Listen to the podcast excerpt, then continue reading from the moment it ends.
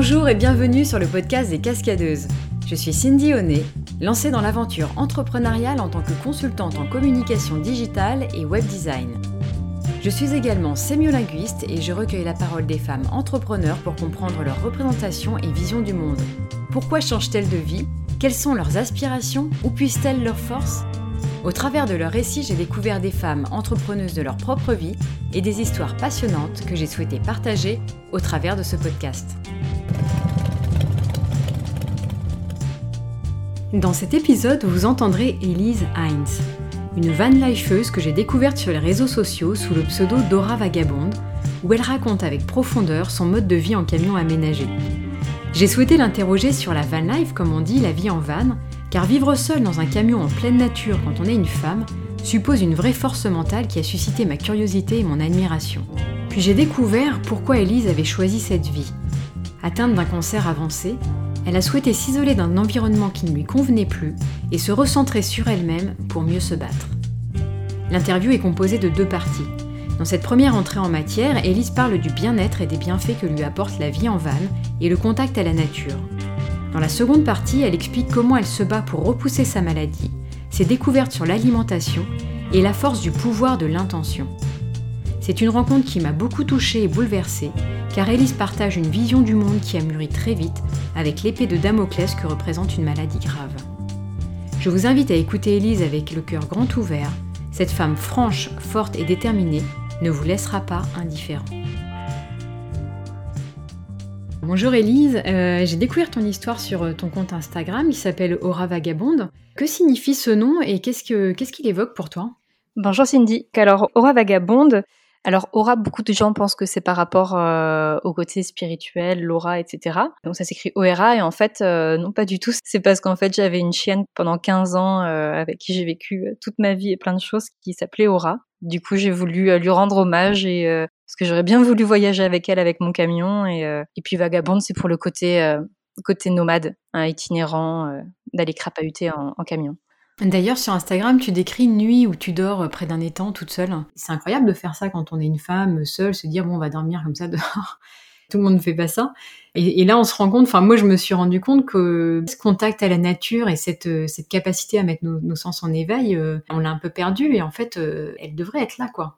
Ah, complètement. Les, mois que j'ai fait en camion, ça m'a vraiment permis de vivre des choses exceptionnelles et tout le temps, en fait. C'est-à-dire que tous les soirs, c'est un coucher de soleil extraordinaire souvent des levées de soleil. Et ce jour-là, donc c'était, il y avait un étang dans les Landes magnifique et euh, il y avait un petit ponton devant et, euh, et, je me suis dit non mais je vais dormir là. En fait, c'est trop bien. Je pense que c'est une des plus belles nuits de ma vie.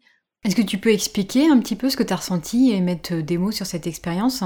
Bon, déjà, on est, euh, c'est hyper agréable en fait, surtout quand on est en plein été, d'être un peu dans la fraîcheur, près d'un étang, avec le bruit des animaux et le ciel étoilé.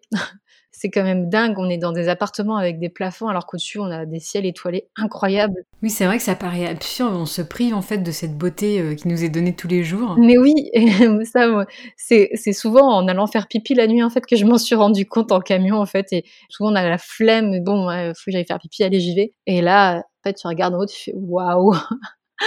Ouais, c'est ça, voir un beau ciel, voir une brume. Oui, c'est ça. Et c'est trop, trop, trop dommage. Et quand euh, voilà, j'avais dormi sur le ponton, du coup, il y avait plein d'oiseaux magnifiques euh, et euh, donc on les entend s'arrêter avec le coucher de soleil.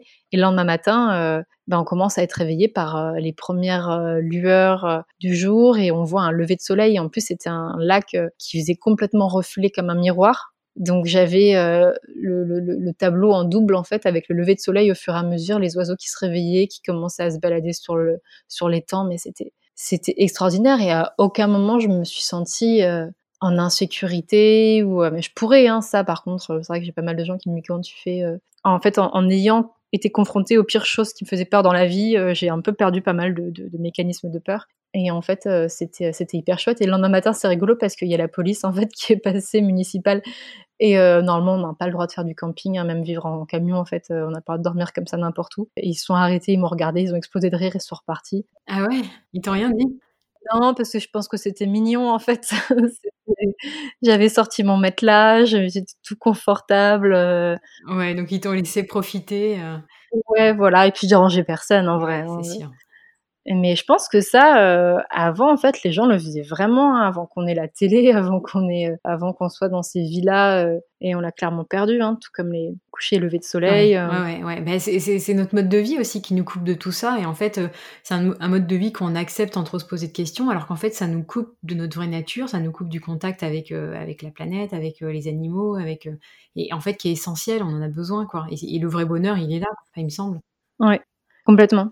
Mais là, dernièrement, quand je, ben, je suis rentrée à Montpellier pour mes examens médicaux et j'étais en camion et je suis allée me baigner, il y avait une genre de tempête, en fait, il pleuvait et l'eau était pas très pas très chaude non plus. Et j'ai pris ma combi, je suis allée me baigner, je fais du body surf dans les vagues et c'était trop cool, en fait. Et après je me suis fait la réflexion, «Ah, ça fait 11 ans que tu habites à Montpellier, tu jamais baigné dans les vagues à Montpellier. j'avais encore, jamais expérimenté ça, j'attendais d'être en Atlantique pour le faire, alors qu'il y a des vagues, en fait, des fois c'est qu'en plus, euh, personne ne pense à le faire parce que c'est décalé, c'est pas. C'est décalé, euh, ouais, complètement, oui, parce que les gens parce qu'ils étaient en veste, euh, en train de promener leur chien sur la plage, je me disais, qu'est-ce que c'est que cette folle dans la flotte Ouais, alors que c'est ces moments où tu te sens le plus vivante, Ah en ouais, c'était trop bien.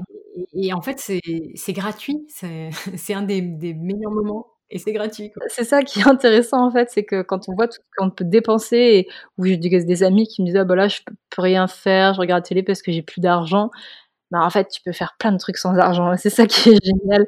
Et euh, des fois c'est même les meilleurs trucs en fait, parce que euh, on a euh, un terrain de jeu qui est immense, magnifique, qui est superbe, qui est la terre en fait, et on la juste on la respecte plus, on la voit plus. Bon il y a encore des gens qui font pas mal d'activités en plein air, mais c'est vrai que d'être, de vivre en camion, ça, ça t'apporte vraiment euh, cette dimension de, ben, du coup, euh, de, d'exploiter différemment la, la nature qu'on a autour de nous et, d'y aller, d'oser. Euh, il y a une autre dimension, je trouve, qui est intéressante, c'est euh, le côté euh, vivre des aventures aussi, parce que tu sors complètement de la zone de confort et en fait tu improvises un peu les choses, tu sais pas où tu vas atterrir, ce qui va se passer, euh, tu es un peu dans une sorte d'incertitude, mais qui peut faire un peu peur, mais qui est délicieuse à la fois aussi. Complètement.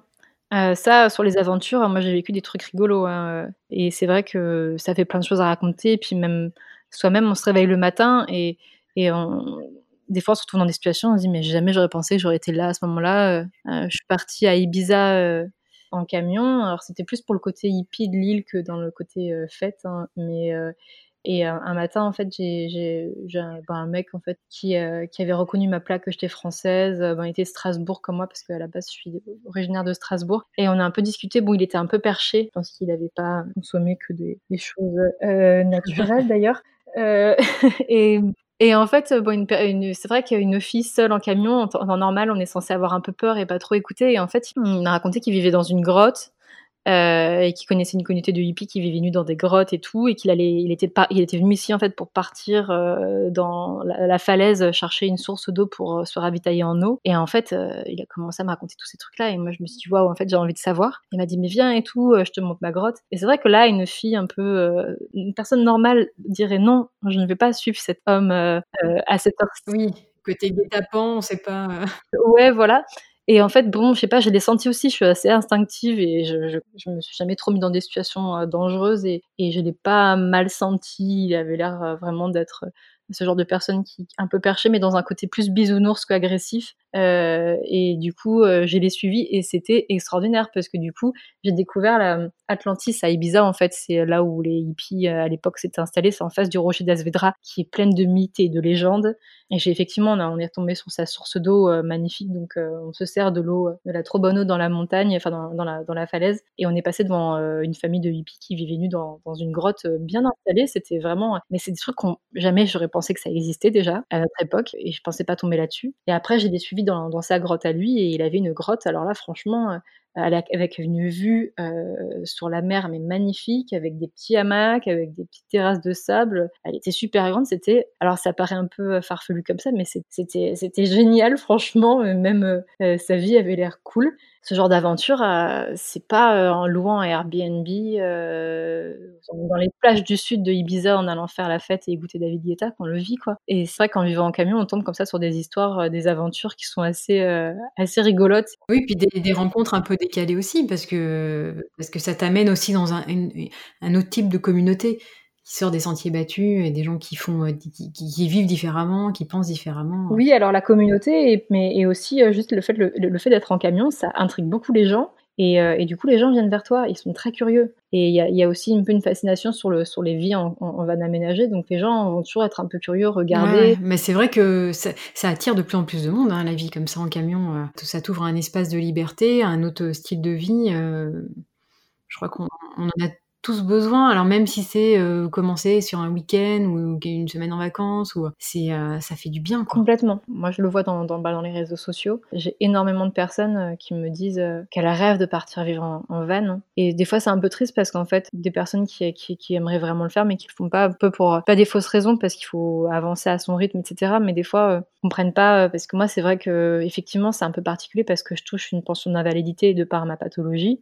C'est moins problématique pour moi de trouver une solution pour vivre euh, après, bon, je gagne pas une fortune, mais euh, j'ai pu organiser ça facilement. Mais comme les autres vanlifers que je connais, euh, qui n'ont pas forcément des, bah, pas de, problèmes de santé ou quoi que ce soit, à un moment donné, ils ont vraiment voulu le faire, ils ont trouvé des solutions pour le faire, mais ça attire énormément de personnes. Hein.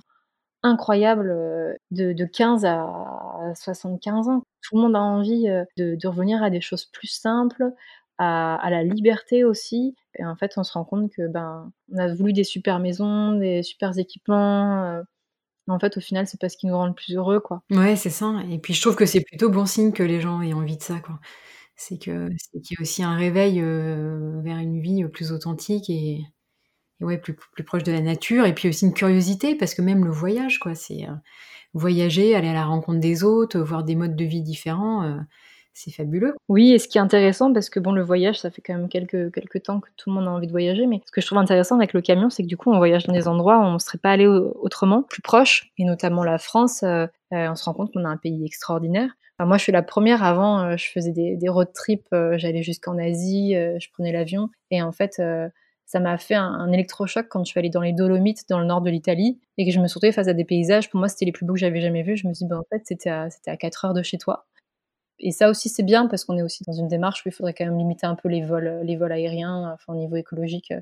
Et c'est bien de se dire, euh, en fait, euh, qu'on peut voyager vraiment, vraiment euh, de manière extraordinaire juste à côté de chez nous. On a quand même la chance d'être dans un pays et même quoi, une, toute une région, enfin tous les pays qui sont limitrophes, ils sont magnifiques et extraordinaires. Enfin, c'est vrai que, comme tu dis, il n'y a pas besoin de faire, tu vas en Espagne, ah, complètement. à Bardenas, tu vas au Portugal, Ouais, tu as plein d'endroits magnifiques à découvrir qui sont incroyables, quoi, Complètement et c'est vraiment chouette et ce qui est super en camion, c'est toute la partie, euh, pour y arriver, pour y accéder, les étapes, en fait, d'avant, ça fait partie du voyage. Quand je suis allée, euh, sur la côte atlantique cet été, au début, je voulais juste aller directement là-bas et en fait, ben, vu qu'on est en camion, on prend le temps de rouler et puis, ben, en fait, euh, j'avais envie, j'aurais pu prendre deux mois pour y aller, quoi. Euh, on s'arrête dans des endroits extraordinaires, on tombe sur des petits villages, on évite l'autoroute et on passe, on découvre des choses magnifiques. Et ça, c'est vrai que c'est vraiment chouette. Hein. J'ai euh, une amie qui me racontait qu'elle avait un, camping-car depuis, euh, je crois, depuis 20-30 ans. Et en fait, elle a toujours voulu faire des grandes destinations et elle n'y est jamais arrivée parce qu'à chaque fois qu'elle partait avec son mari, elle me disait, bah, en fait, à chaque fois, en fait, tout était super beau autour de. On faisait même pas deux heures de route et c'était déjà magnifique. Donc au final, ils sont jamais allés vraiment très très loin. Ils ont profité de, du paysage qui leur était offert au moment euh, où ils étaient. Quoi. À chaque fois, ils tombaient sur des endroits magnifiques, ils avaient envie d'y rester et ils profitaient. Et rester, ouais. C'est aussi ce qu'on appelle la slow life, quoi, où on prend le temps aussi euh, de vivre. Sans, on n'est pas pressé, ok, on se donne un but, mais si on n'y va pas, c'est pas très grave, on s'arrête, on se fait, on se fait plaisir avant tout. Et, euh, Complètement, ma la van life pour moi c'est vraiment la slow life quoi. C'est c'est la slow life, c'est la vraie vie. C'est euh, c'est juste prendre le temps de tout, être dans le présent, euh, dans la pleine conscience et puis euh, et faire les choses les choses vraiment et arrêter de vouloir courir après quelque chose. Alors pour finir, est-ce que tu un message ou un conseil euh, à donner aux gens euh, bah, comme toi qui sont en quête de sens, euh, qui cherchent, qui se posent des questions Qu'est-ce que tu pourrais leur conseiller? Alors, je sais pas, soit un conseil, soit un livre, soit ce que tu veux. Alors, le conseil, c'est vraiment d'arriver à se détacher des, petits conforts en fait qui nous rassurent dans le quotidien, qui, je pense, sont bloquants c'est le plus dur parce qu'en fait, on a peur. Et ce qui, je pense, a vraiment un, fléau pour nous aujourd'hui, c'est tous ces mécanismes de peur qu'on nous a inculqués depuis tout petit. on nous a vraiment mis en tête ah non, faut pas faire ci parce que tu risques ça. Et en fait, on fait tout par rapport à la peur et on reste dans le confort.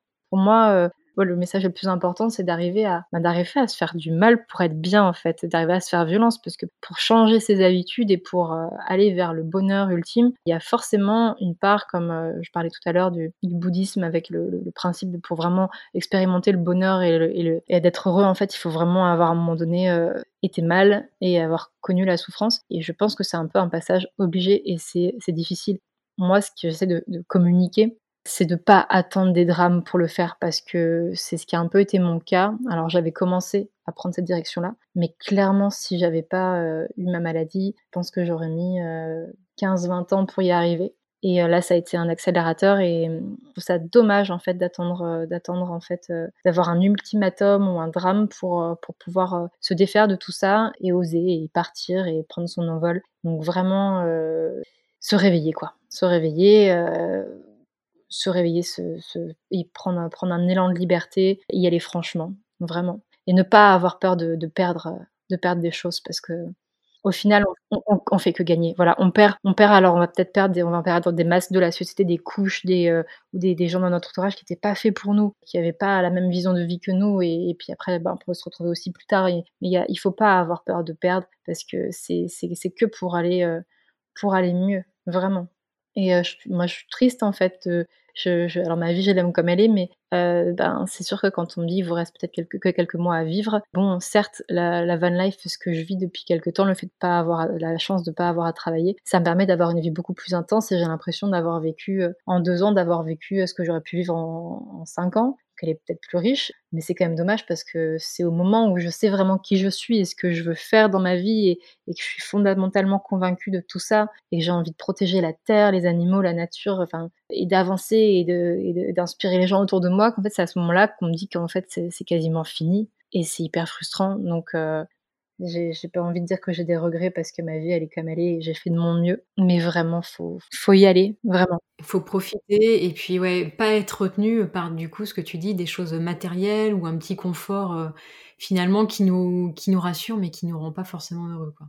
C'est que de l'artificiel, c'est que du superficiel, c'est pas ce qu'il faut. Et il faut arriver à se détacher de ce qui peut être nocif pour nous. Euh, tant au niveau professionnel, euh, au niveau des relations, au niveau de plein de choses. Il y a des choses en fait qui nous, qui nous gardent enfermé et vraiment, faut, faut, faut se libérer, vraiment. Eh ben, merci beaucoup, Ellie. C'est vraiment un très beau témoignage. Merci, bah merci à toi, Cindy. À bientôt. Cette première partie est terminée. Je vous invite à poursuivre l'écoute de l'interview d'Elise dans le prochain épisode du podcast. D'ici là, n'oubliez pas de mettre 5 étoiles sur Apple Podcast, à partager et commenter l'épisode pour le faire connaître.